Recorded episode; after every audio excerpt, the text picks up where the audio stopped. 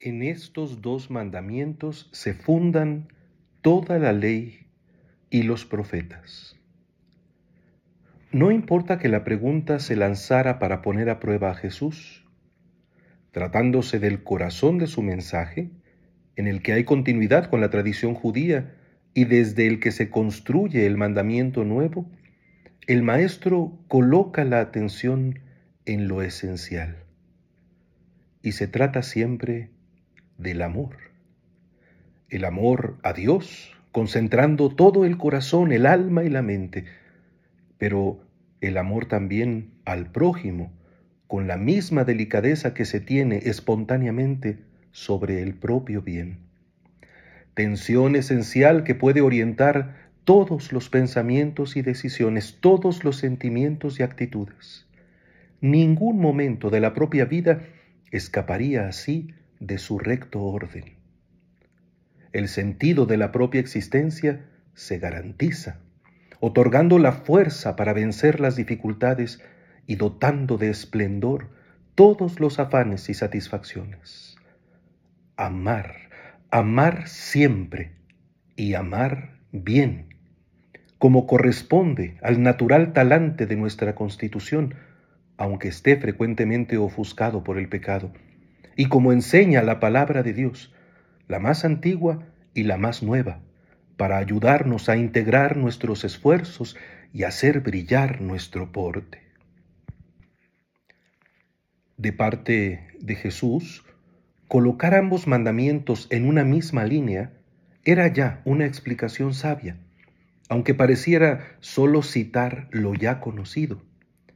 En efecto, entre los cientos de prescripciones y mandamientos de la ley, por acertados que fueran, podía darse un conflicto para su adecuada comprensión y aplicación.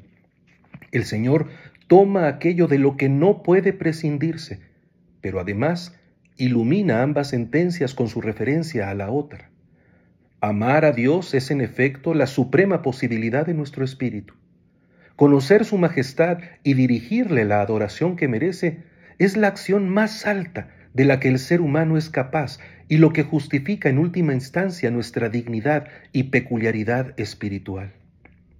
Pero este impulso religioso estaría siempre incompleto si nos desatendiera de cuanto nos rodea, especialmente de nuestra relación al prójimo.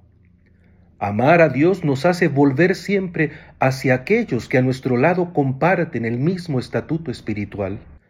Por eso el mismo Jesús establecerá como una acción de genuino alcance religioso el servicio al hermano, especialmente al más pequeño y al más necesitado. Pero existe también la otra dirección que complementa la ley. Es siempre bueno apoyar solidariamente al prójimo. El vínculo profundo que nos hermana a unos y a otros hace imposible y absurdo el individualismo, pues todos tenemos que ver unos con otros. El descuido de uno solo de los más pequeños equivale al desprecio de la propia humanidad, de toda la humanidad. Pero hay más. Una filantropía que no alcanzara a descubrir el nivel religioso de la humanidad común, que no apreciara en el amor humano también una responsabilidad de culto a Dios, sería igualmente vana. Más aún, una solicitud por los demás, que se apoyara exclusivamente en la preocupación terrena, descuidaría la base y el alcance de la misma dignidad humana, disminuiría nuestra estatura y ocultaría, conscientemente o no, el apoyo mismo de toda bondad y sabiduría. Diluir al hombre de su esencia religiosa es ignorar también su genuino valor. Y esto mismo puede prestarse a la manipulación y a la instrumentalización precisamente porque no alcanza a percibir el horizonte absoluto que contiene cada existencia humana, también y especialmente aquella que a los ojos de los intereses mundanos parezca insignificante. Al hablar del criterio del juicio final, el mismo Jesús unió el amor de Dios y del prójimo en el reconocimiento operativo de su propia presencia incluso sin saberlo, quien da de comer a un hambriento, rinde culto a Dios. Del mismo modo que quien ama a Dios no puede sino servirlo en el hermano necesitado.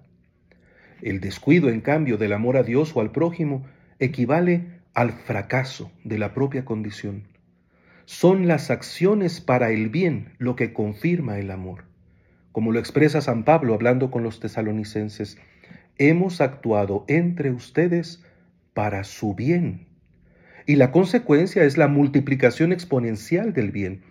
Ustedes se hicieron imitadores nuestros y del Señor, y con la alegría que da el Espíritu Santo, han aceptado la palabra de Dios en tal forma que han llegado a ser un ejemplo para todos los creyentes. Así de fecundo es el amor, así de fecundo es el bien, así de hermosa nuestra vocación y así de hermosa la manera de realizar la santidad que se nos ha entregado. El amor ejecutado en las obras no es nunca una acción aislada. Es siempre un vínculo que se estrecha con mayor fuerza y amplía universalmente el horizonte de su abrazo, dando plenitud a nuestro ser en la relación armoniosa con los demás, desde la base de la relación primordial con Dios. Lejos de todo capricho y superficialidad, de todo interés particular y egoísta, es un tejido de los más nobles colores en los que se enlaza la luz con la percepción visual para desencadenar la emoción y la contemplación y suscitar aún más amor. La celebración de la fe como acto de adoración y de comunión humana, nos permite unir aquí mismo los dos amores del supremo mandamiento y nos llena de vigor para continuar nuestro camino en la armonía de su paz. Al escuchar, al adorar, al ofrecer, al dar gracias, amemos a Dios y amemos a nuestros hermanos. Realizaremos así nuestra naturaleza y daremos al Dios vivo la gloria que merece su santo nombre.